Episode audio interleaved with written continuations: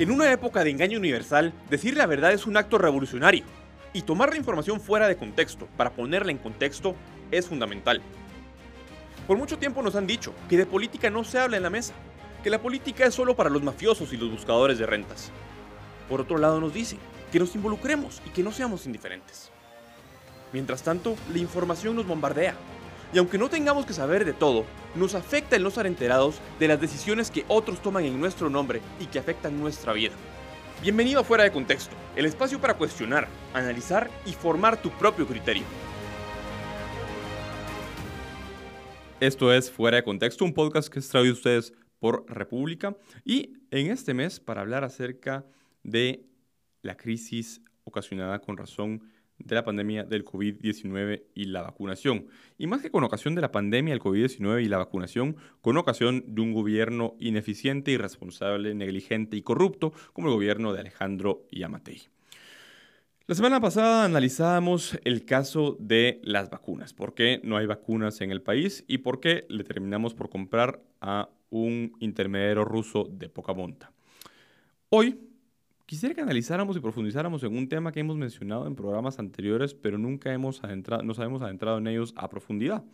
Y es el tema sobre la forma abusiva con la cual el presidente de la República, Alejandro Yamatei, y la ministra de Salud, Amelia Flores, junto con otro grupo de funcionarios y apoyados por muchos ministros, incluso diputados del Congreso de la República, han decidido mantener una serie de limitaciones a los derechos constitucionales de los guatemaltecos que no solo son ilegales, son inconstitucionales e incluso representan la comisión de delitos. El artículo 154 de la Constitución es muy claro. Los funcionarios públicos, como el presidente de la República o la ministra de Salud, están sujetos a la ley y a la Constitución y no son superiores a ella. ¿Qué quiere, decir, qué quiere decir esto? Esto lo que quiere decir es que los funcionarios públicos pueden hacer todo lo que la ley les permite, a diferencia de lo que podemos hacer cualquier otro ciudadano, que nosotros podemos hacer todo aquello que la ley no nos prohíbe. En esa línea, para que un funcionario público pueda decidir hacer algo para cualquier tipo acto de la administración pública, tiene que haber una ley que previamente lo faculte para hacerlo. En esa línea, hay dos cuestiones que están sobre la mesa y han estado sobre la mesa en el transcurso de este año. Olvidémonos del año pasado. Los decretos de estado de prevención y los acuerdos ministeriales con disposiciones sanitarias de cumplimiento obligatorio. En el caso concreto de los estados de prevención, pues el presidente de la República, para evitarse tener que ir al Congreso de la República, o según él, para evitarse tener que ir al Congreso de la República, para pedirle que lo autoricen a limitar los derechos constitucionales de los guatemaltecos, ha optado por uno de los estados de emergencia que regula la ley de orden público y la constitución, que es el estado de prevención. El estado de prevención, que es un, un estado de emergencia que surge específicamente, como la mayor parte de la ley de orden público, en aras de darle poderes de emergencia al presidente de la República en casos de situaciones que afecten el orden público específicamente en materia de seguridad ciudadana. No es casualidad, pues, que el presidente Alejandro Yamatei en sus primeros meses de gobierno el año pasado decretara una serie de estados de prevención en municipios como Misco, por ejemplo, con tal de supuestamente intentar controlar las pandillas utilizando los estados de prevención, cosa que pues fue totalmente ineficiente.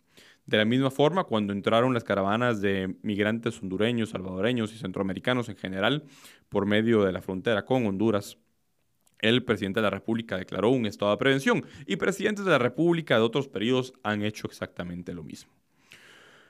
Realmente la forma de limitar derechos constitucionales ante una pandemia es mediante un estado de calamidad, estado de calamidad que, como fue el año pasado, debía ser aprobado por el Congreso de la República.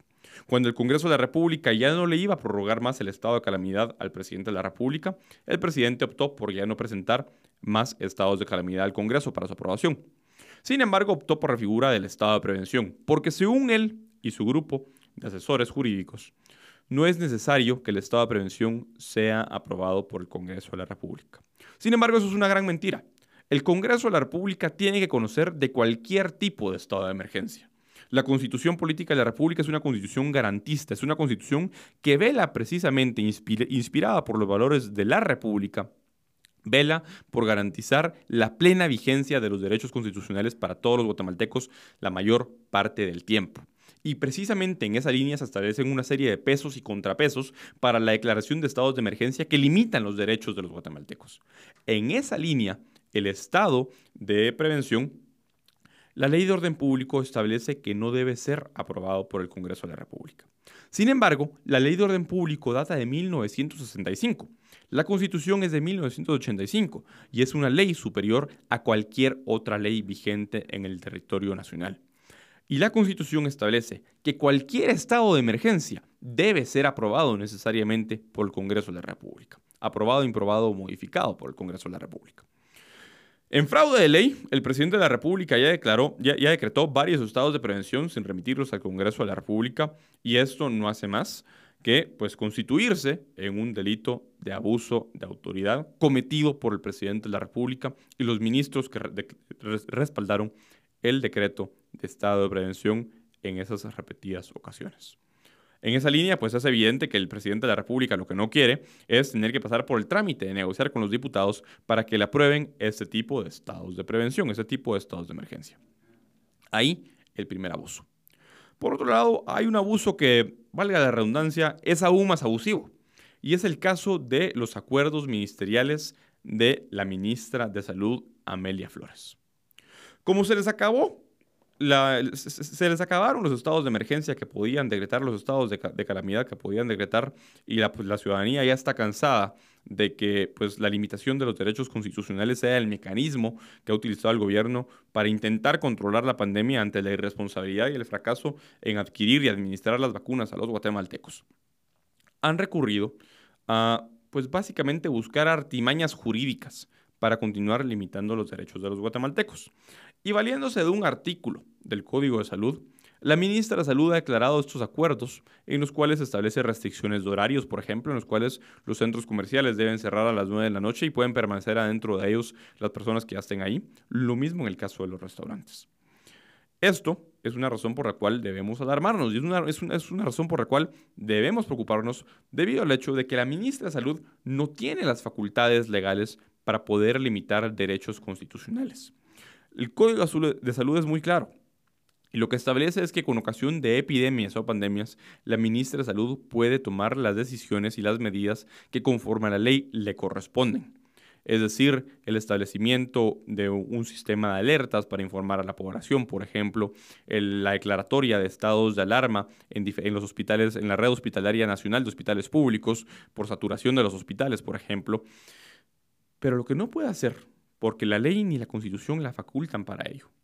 Es limitar, por ejemplo, la libertad de industria y comercio como lo han hecho en los últimos meses. Básicamente porque se les ocurrió que podían hacerlo y porque decidieron que querían hacerlo, están limitando los horarios de operación de muchísimos negocios, llevando a la quiebra a muchos de ellos y llevando a la bancarrota a miles de familias que se quedaron sin trabajo con razón de la limitación de horarios nocturnos, e incluso muchos restaurantes que tuvieron que cortar sus horarios y sus turnos a un solo turno continuo y ya no pudieron continuar con empleados contratados en jornada nocturna para atender a los clientes o a la clientela que en términos generales llegaba de noche. Básicamente lo que ha sucedido con razón de este acuerdo eh, ministerial es que no solo se ha limitado un horario, sino se ha acabado con la propiedad, la libertad e incluso la vida de muchos guatemaltecos. La ministra de Salud es responsable de la declaratoria de, estos, de, la promulgación de estos acuerdos ministeriales y la ministra de Salud, pues eventualmente debería ser llevada a juicio, a un juicio penal, por abuso de autoridad y por incumplimiento de deberes también, pero principalmente por abuso de autoridad, por emitir esta serie de acuerdos inconstitucionales que limitan los derechos de los guatemaltecos. Lamentablemente, pues llevar a la Corte de Constitucionalidad Casos como estos son bastante complicados. No se sabe en qué momento se va a decidir o se va a obtener una resolución de la Corte de Constitucionalidad respecto a un asunto relativo a esta materia. Y realmente los guatemaltecos estamos a merced de seguir cumpliendo con esos acuerdos o de ejercer un derecho constitucionalmente reconocido y que está escondido dentro de los primeros 50 artículos de la Constitución, y es el derecho de resistencia. Los guatemaltecos tenemos derecho a resistirnos a las órdenes ilegales, a las órdenes que ilegalmente han sido dictadas por funcionarios públicos en defensa de nuestros derechos constitucionales. Y en este momento, en el que la arbitrariedad es ley, la resistencia parece ser el único camino. Nos vemos la próxima semana en el mismo lugar.